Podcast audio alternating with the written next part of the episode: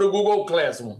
O Google Classroom é uma plataforma, assim como diversos outros recursos do Google, ele requer que a gente tenha um e-mail do Google para acessar. E ele é uma plataforma onde estão colocadas disciplinas, quase que como caixinhas. Em cada caixinha a gente tem a quantidade de alunos associada, e ao clicar nessa caixinha, a gente tem acesso à lista de unidades, lista de aulas, de atividades que foram preparadas e que foram apresentadas, que foram disponibilizadas para os alunos. No entanto, vamos lá. Será que essa estrutura, onde eu tenho é, diversas caixinhas, diversas aulas, diversas é, atividades disponíveis num lugar só, é a melhor alternativa para os alunos que vocês têm, para a qualidade de equipamento que vocês têm, para a qualidade de internet que vocês têm? Uma pessoa pode dizer que na escola dela o Google Classroom é perfeito, funciona muito bem. Os alunos têm internet, têm computador, têm possibilidade de fazer atividade, de digitalizar atividade, de enviar via Google Classroom. O professor tem esse material organizado, ele consegue disponibilizar, ele tem um conhecimento, tem uma possibilidade de é, escolher imagens, colocar o texto, colocar vídeos interessantes, melhorar a aula dele. Agora vamos lá, para vocês, como é? Para vocês, o Google Classroom é a melhor alternativa para a realidade que vocês vivem? Levando em consideração que o Classroom é aquele arcabouço todo, que é uma estrutura, que tem lá as disciplinas, unidades, os conteúdos todos, o que é uma, uma aula, se a gente desce nesses níveis? Uma aula, ela tem um momento de abordagem do conteúdo. Eu não estou nem considerando aqui a parte de aviso geral e de burocracia, tá? Que é, por exemplo, quando eu lembro os meus alunos de uma data de prova, ok? Eu estou aqui simplificando e falando, olha, tem um momento de abordagem do conteúdo. O ideal é que esse momento de abordagem do conteúdo seja a maior parte do tempo disponível. Então, se a minha aula tem 50 minutos, se eu tiver 45 minutos para abordar esse conteúdo, maravilhoso. Eu posso usar alternativas interessantes para abordar esse conteúdo. Esse conteúdo ele pode ser abordado de que forma? Se a gente está falando no momento presencial, a gente está falando numa interação social, numa disponibilização de quadro, de objetos físicos, seja buscar um globo e trazer para a sala, seja é, elaborar uma peça, seja trazer um livro e mostrar para o aluno. Vários exemplos de objetos físicos que a gente pode trazer. No entanto, quando a gente migra isso para tecnologia, a gente precisa separar algumas características. E essas características elas vão ser condicionadas pelo perfil do professor, pelo perfil da turma, pelo perfil da escola, pela legislação. Ok? Então, o que a gente está dizendo é que existe a aula presencial, a abordagem do conteúdo presencial, e agora vamos para essa imagem que eu estou compartilhando com vocês. O que, que eu fiz?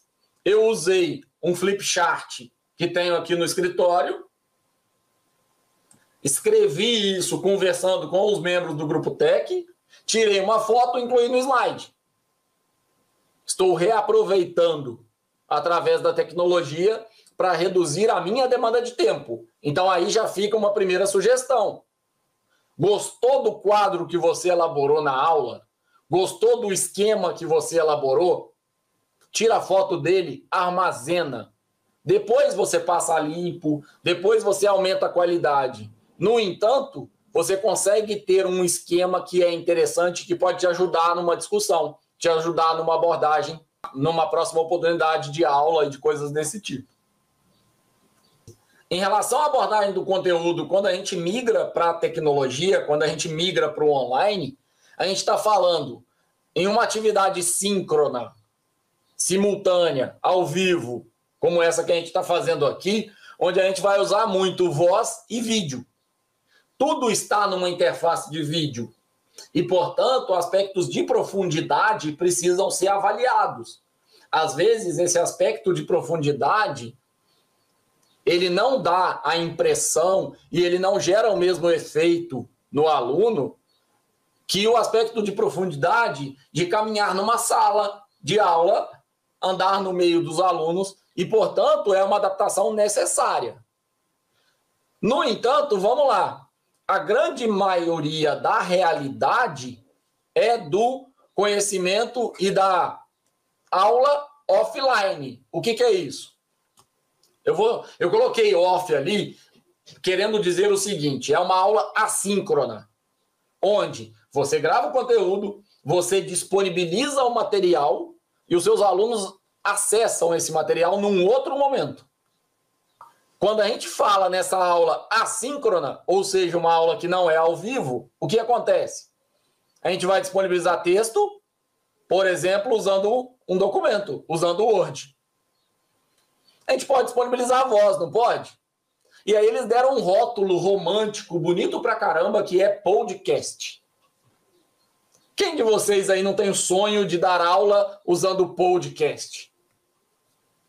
E aí vem o Daniel e chega para vocês e diz o seguinte: podcast é um nome romântico para uma mensagem de áudio no WhatsApp. Que você roteirizou que você pensou a respeito dela, que você gravou no gravador de voz do seu celular, e ao invés de você disponibilizar um vídeo, você disponibilizou um áudio. Entenderam? Então, cuidado com esses rótulos de nossa, legal pra caramba. Nossa, quero muito usar um podcast. Meu sonho é fazer um podcast. Podcast é gravação de áudio.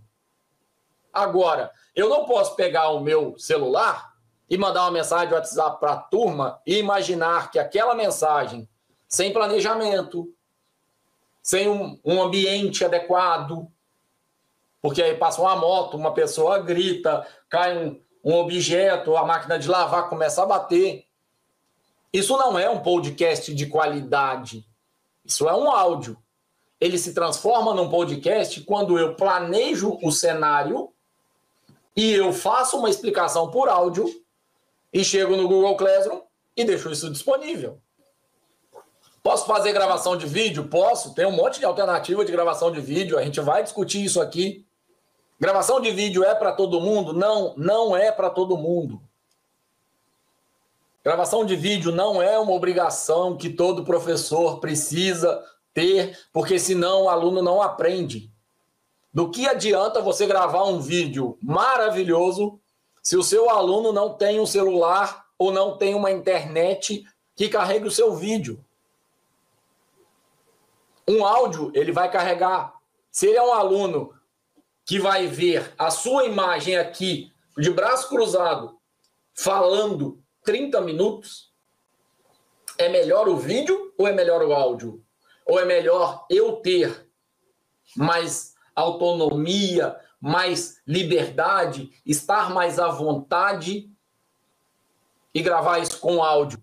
E aos poucos eu me preparar para gravar isso como vídeo, mas de fato utilizando os recursos que o vídeo me propicia, que é colocar uma imagem, que é usar o fundo, que é usar compartilhamento de tela, igual eu estou fazendo aqui agora.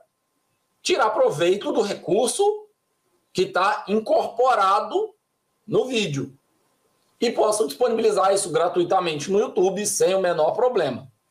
Posso ainda utilizar imagens, e aí por imagens eu vou considerar também o PowerPoint como um conjunto de imagens, apesar do PowerPoint ser um conjunto que envolve também animação.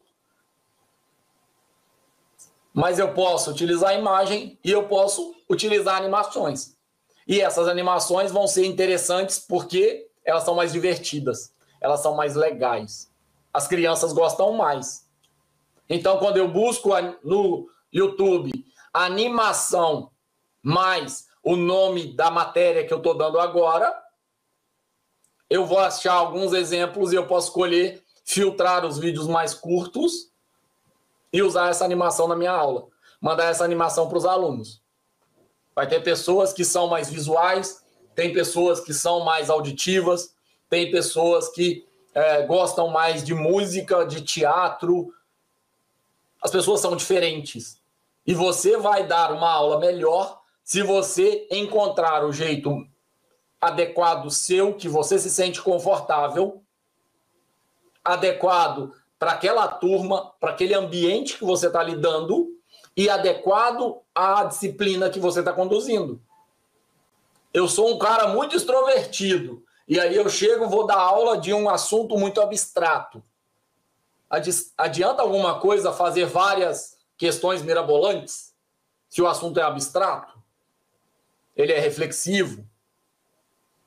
Então eu tenho que olhar, a gente como professor precisa olhar para as variáveis envolvidas no processo, as fases envolvidas no processo, para escolher aquilo que vai propiciar a minha audiência, algo que seja mais adequado. Vamos supor que a minha turma tenha predominantemente baixa qualidade de internet. Certamente, alguns vídeos podem ser úteis para eles, desde que vídeos curtos. Agora, o áudio vai ser mais interessante para eles. Vocês acham que ler um texto é mais pessoal, mais amigável? Ou ouvir a sua voz explicando para a criança é mais amigável? A criança te conhece, a família te conhece. Ela não acha que você entrou na internet, pegou um vídeo e mandou para ela.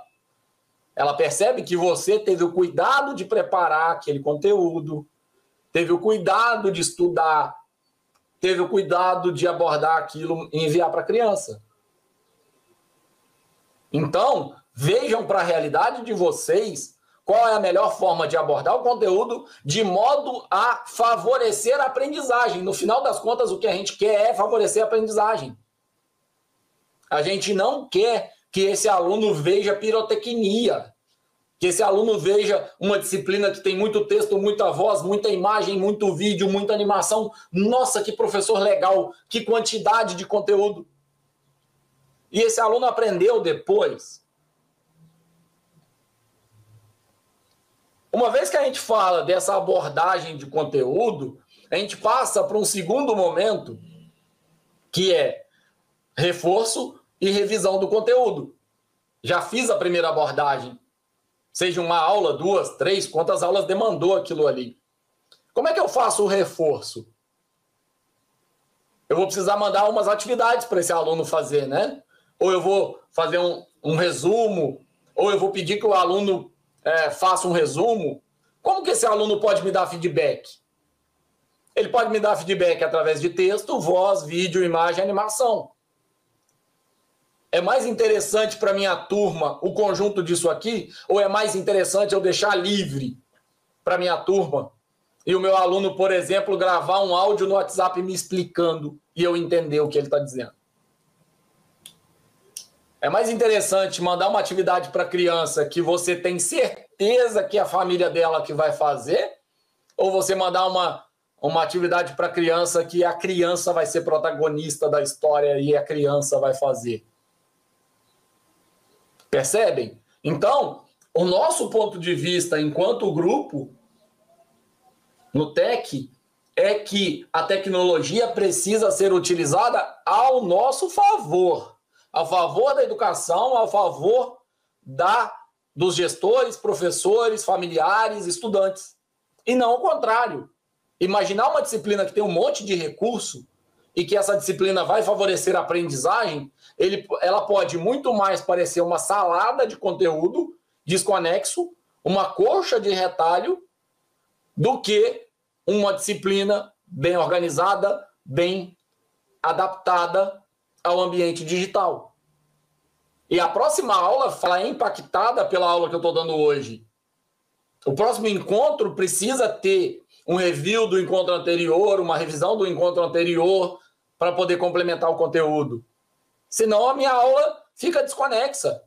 Imagine o seu aluno assistindo um vídeo por semana sobre coisas de canais diferentes, ou seu mesmo, sendo que você não conecta uma coisa com outra, sendo que ele tem possibilidade de assistir o vídeo 5, depois o 2, depois o 7, depois o 1. Numa plataforma completamente aberta, é isso que existe. O material está todo disponível. Você assiste na ordem que você quiser. Então eu estou falando de opções muito simples, onde vocês alteram uma configuração no Google Classroom e ao alterar essa configuração, vocês direcionam a ação do aluno para favorecer a aprendizagem deles. Como eu disse, existem muitas tecnologias. Quando a gente fala na, terceira, na próxima fase, que é a fase de avaliação do conteúdo, óbvio, não estou falando, a gente não defende de que a avaliação é fim. A avaliação não é fim, nunca foi, ela precisa ser contínua, ela precisa ser durante todo o processo. No entanto, a gente tem órgãos reguladores, a gente tem métricas que precisa seguir. E, portanto, a gente tem a necessidade de documento, a gente tem a necessidade de é, receber um arquivo, de receber uma prova escrita, de receber alguma coisa escrita do aluno, de algum arquivo, para que a gente prove que esse aluno fez amanhã ou depois, se é, a gente for questionado em relação à disciplina, em relação ao conteúdo que foi apresentado a esse, a esse grupo de alunos. Quando a gente fala da avaliação, muito se discute arcabouços tecnológicos muito robustos, muito grandes, muito complexos. No entanto, o Google Forms ele virou a nova moda. Todo mundo fala agora que o Google Forms é uma solução gigante, é uma solução legal para caramba. Agora, se esse formulário não for bem elaborado, o meu aluno vai fazer uma busca na internet e responder, o que demonstra claramente que ele não aprendeu nada. O meu aluno vai responder consultando alguma coisa ou responder porque ele sabe e compartilhar as respostas com os colegas. Lembre-se, sempre é possível tirar print no celular e sempre é possível tirar foto da tela. Então você pode configurar do jeito que você quiser que o aluno pode tirar foto das respostas e mandar para o outro. E aí você vira e fala: não, mas a tecnologia, o mundo da cola melhorou. Não, ele só mudou de jeito. Ela é resultado de uma avaliação que não solicita do aluno um posicionamento crítico, reflexivo, e, portanto, ela é resultado do processo. Ela pode demonstrar uma alternativa interessante? Depende. Se eu formo um grupo de alunos, um aluno sabe muito, um outro, os outros alunos precisam ser puxados para frente. E aí eu pego esse aluno que sabe muito e ele de fato faz uma atividade colaborativa igualmente distribuída nesse grupo, eu posso ter um resultado mais interessante. Agora, se eu pego um grupo com um aluno muito bom ou uma aluna muito, é, muito eficiente, e essa aluna, ao chegar, ela faz o trabalho para o grupo inteiro, o que ela está fazendo é interferir negativamente na proposta de juntar esse grupo.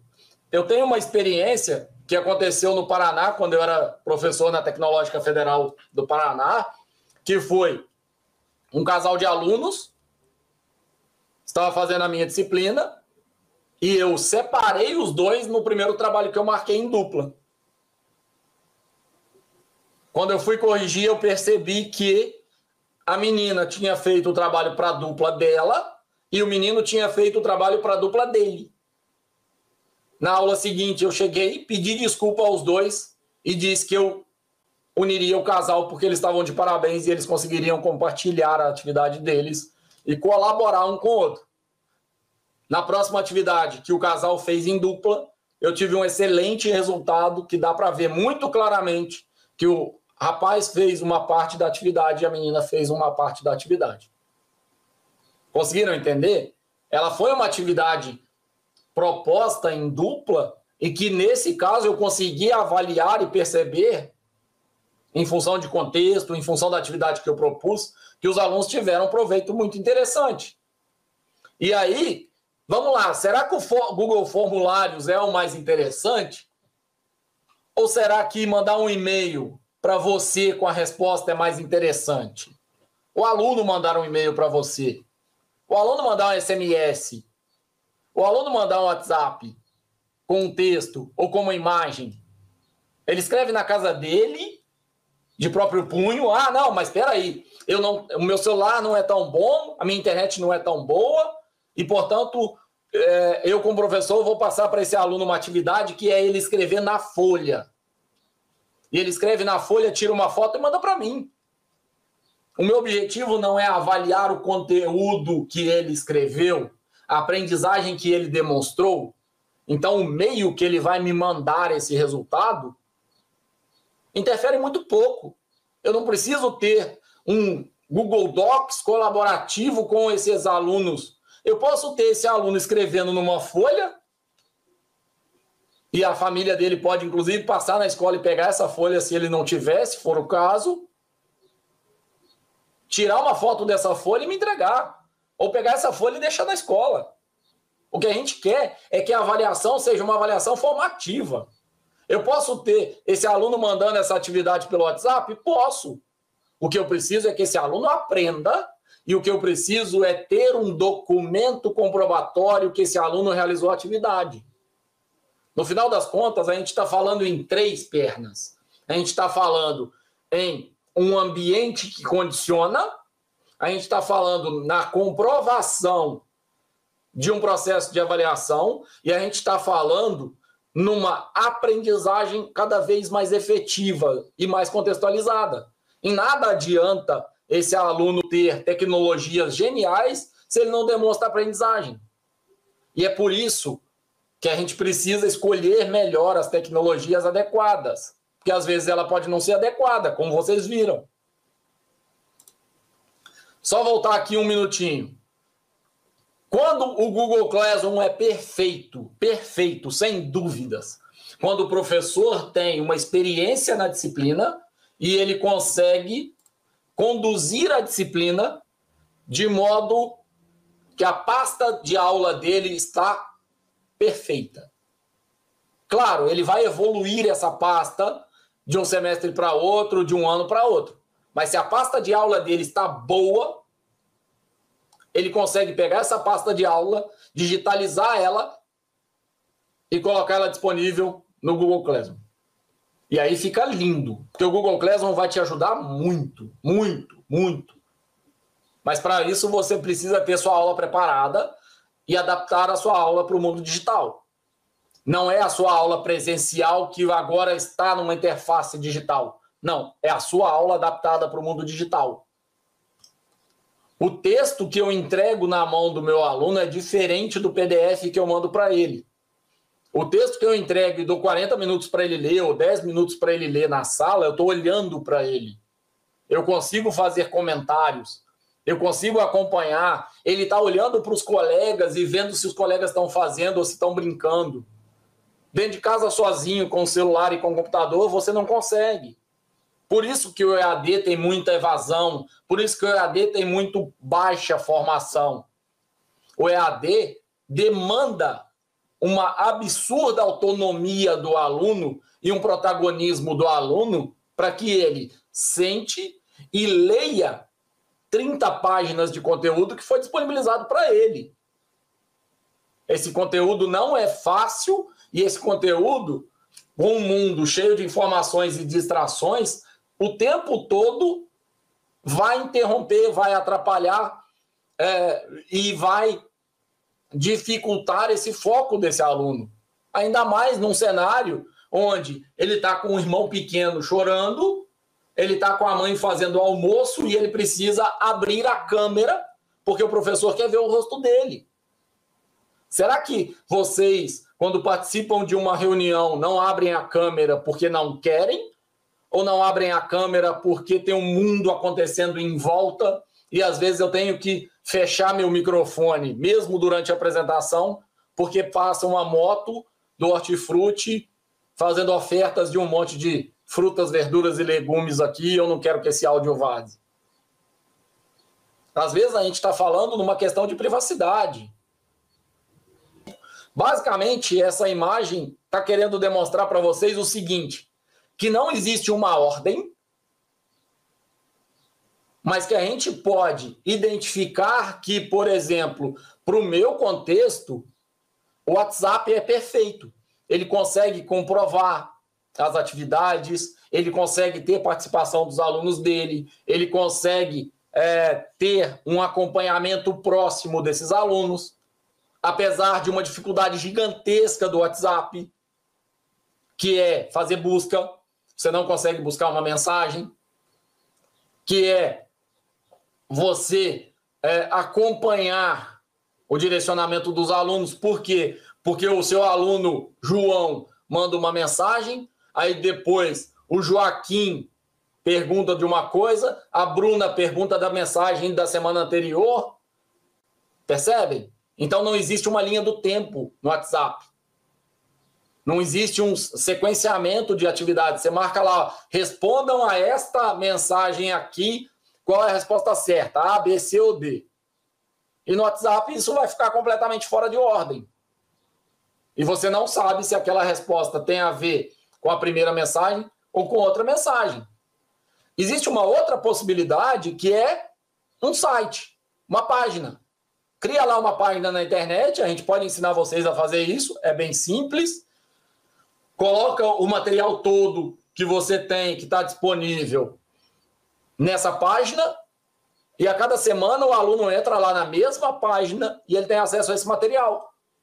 Ele abre o PDF, ele abre o arquivo do Word, ele lê o texto, responde formulário que está lá o endereço também, e pronto. Em outros casos, um e-mail pode resolver. Será que eu preciso criar um site? Se eu tenho o meu mês programado e eu posso mandar um e-mail para minha turma inteira de alunos, com cópia para cada um dos alunos, com a descrição do que eles precisam fazer e com anexo de um texto, com anexo de uma imagem, com anexo de um vídeo, e eles vão assistir esse vídeo, vão ler esse texto e vão responder? Ao próprio e-mail. Me mandem uma mensagem por e-mail com a análise crítica do texto que eu mandei para vocês, ou com a, o desenvolvimento da questão que eu solicitei para vocês, ou comparando os dois casos que eu apresentei para vocês. Às vezes o e-mail resolve. Eu posso ter também um repositório do tipo Google Drive, do tipo Dropbox.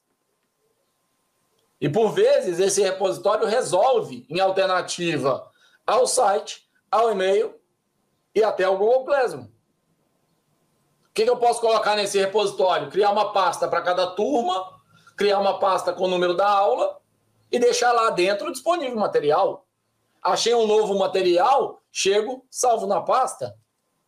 E o que esse aluno precisa fazer semanalmente? Entrar na pasta, pegar o material que está lá disponível. Você corta aqueles problemas. Eu uso muito o repositório, já usava, sempre, sempre uso. Faz, fazem, sei lá, quatro, cinco anos que eu uso o repositório. Por quê? Acontece muito do aluno virar e falar assim: professor, onde está o material da aula passada? Quando você cria um repositório e você compartilha esse Google Drive ou Dropbox ou OneDrive com essa turma, essa pergunta some. Porque a pergunta de onde está o material, um colega mesmo responde. O material está lá no Google Drive. Está lá no Dropbox da turma. Perceberam como é que é? Então é uma escolha que você faz que melhora muito o seu tempo. Você gasta muito menos tempo respondendo uma pergunta que é recorrente. Quem aqui não passa por uma pergunta dessa todo dia? Toda aula presencial acontece e na aula online vai acontecer também. E aí a gente chega no Google Classroom, que é um conjunto maior ainda do que todas essas opções que eu dei antes.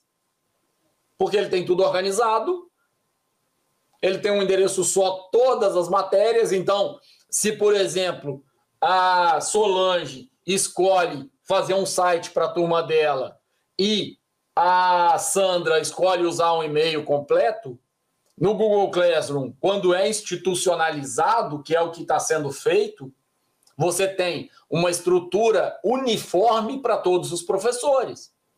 Isso facilita muito. Os alunos encontram no endereço só todo o material. No entanto, é mais interessante a gente apagar incêndio ensinando uma alternativa anterior ou é mais interessante a gente partir para o Google Classroom? Traduzindo, existem três abordagens possíveis. Uma das abordagens é top-down. O que, que é isso? A gente pega o Google Classroom, apresenta ele para vocês de modo complexo que ele é e vai detalhando ele à medida que o tempo passa. Uma outra possibilidade é explicar como cada uma das coisas que compõem o Google Classroom funciona e aos poucos a gente chega na complexidade do Google Classroom.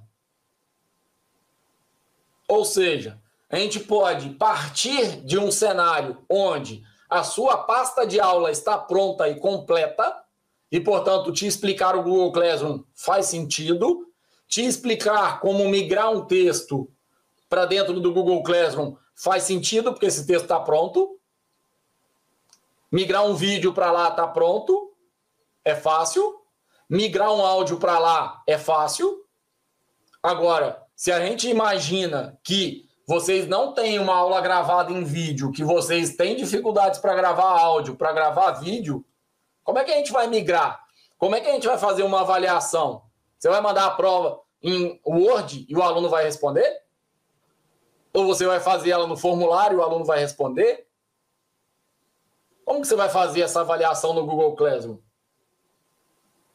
Terminando essa imagem, então, é, essa espiral que eu coloquei é para mostrar para vocês o seguinte: o Google Classroom, a terceira via dele, que ao invés de conhecer ele profundo e ir descendo nos detalhes, ou conhecer os detalhes e chegar nele, a terceira via dele é a gente semanalmente discutir uma nova unidade. Então você cria nessa semana a unidade 1 da disciplina 2. Na semana que vem você cria a unidade 2 da disciplina 2 e semanalmente você vai criando novas unidades. Nós preferimos não ter receita de bolo e não modelar ninguém. Então a gente vai ter gente que vai gostar de usar um site, gente que vai gostar de usar e-mail, gente que vai gostar de usar o Google Drive, gente que vai usar o Classroom. E principalmente, uma decisão institucional que determine o Classroom, vocês têm autonomia para escolher aquilo que eu coloquei na imagem anterior. Se vocês vão colocar texto ou voz ou vídeo, ou imagem, ou animação, ou conjunto, qualquer subconjunto deles, qualquer combinação deles. Texto e voz, texto, voz e vídeo, texto, voz e imagem. Não é a quantidade que faz uma boa aula, não é a quantidade que é adequada para cada disciplina. É você que tem que avaliar cuidadosamente para cada disciplina, para cada turma e para o seu perfil qual é a combinação dessas coisas aqui que é interessante e que é adequada para a sua realidade. Portanto, voltamos à questão: será o Google Classroom o mais interessante? Será que o Google Classroom é legal que a gente faça detalhadamente todas as disciplinas nesse cenário onde os professores não estão tão preparados, onde a gente ainda tem dificuldades para migrar do papel para o computador, da ideia para o computador, da ideia para o digital? E qual vai ser a abordagem que a gente vai levar? O nosso objetivo final é o Google Classroom. A gente vai utilizar porque é um direcionamento da Secretaria Municipal de Educação. No entanto, a gente pode seguir caminhos diferentes para chegar no mesmo lugar. E esses caminhos fazem total diferença porque eles interferem no resultado da semana que vem interferem na próxima aula que você vai disponibilizar para os seus alunos. A gente está falando no uso do Google Classroom para fins administrativos, para fins didáticos pedagógicos e também para outros fins. Por exemplo, armazenamento de dados pessoais. Eu posso criar lá uma disciplina que é o meu planejamento pessoal. E eu posso utilizar o Google Classroom para fins pessoais e para outros fins, familiares que sejam, reunião de família. Você pode adaptar a plataforma para outros usos.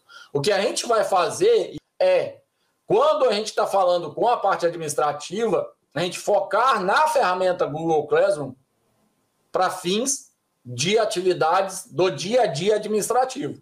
Quando a gente está falando aqui com vocês, a gente está falando no Google Classroom adequado ao uso didático pedagógico. Por isso eu vou falar muito em aprendizagem dos alunos, porque esse é o resultado que a gente espera. A gente espera que a nossa aula seja mais leve, seja menos trabalhosa para a gente, gere maior qualidade de vida para a gente, mas principalmente essa aula favoreça a aprendizagem dos meus alunos. Fiquem à vontade para fazer comentário, para fazer observação, que a gente está à disposição para poder ajudar. Muito obrigado a cada um de vocês e a gente está encerrando agora a nossa transmissão.